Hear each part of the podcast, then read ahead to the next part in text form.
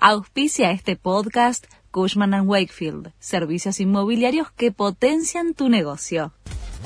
La Nación presenta los títulos del miércoles 18 de octubre de 2023. Un fallo declaró inconstitucional que paguen ganancias los jueces y fiscales nombrados desde 2017.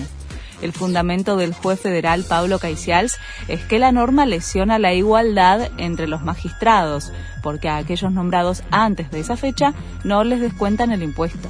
Es el primer fallo que declara inconstitucional la reforma legal que impuso el pago a funcionarios judiciales. Piden investigar a Juan Pablo de Jesús, el vicejefe de gabinete de Axel Kisilov.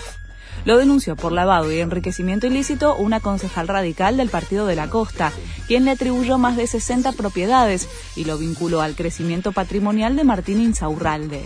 De Jesús fue intendente del Partido de la Costa durante 12 años, entre 2007 y 2019.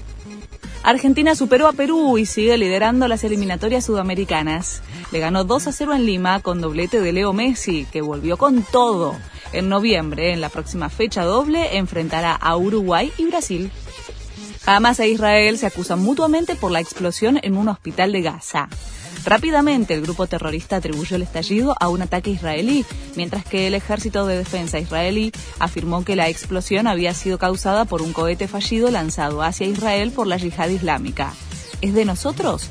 dice parte de una grabación entre miembros de Hamas que hablan del disparo fallido difundida por Israel. Joe Biden se reunió con Benjamin Netanyahu y respaldó la versión de Israel sobre el ataque al hospital de Gaza. Por lo que he visto, parece que fue obra del otro equipo, no de ustedes, dijo Biden en Tel Aviv.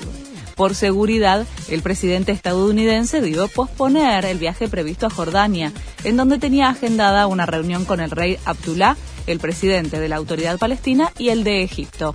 Este fue el resumen de Noticias de la Nación.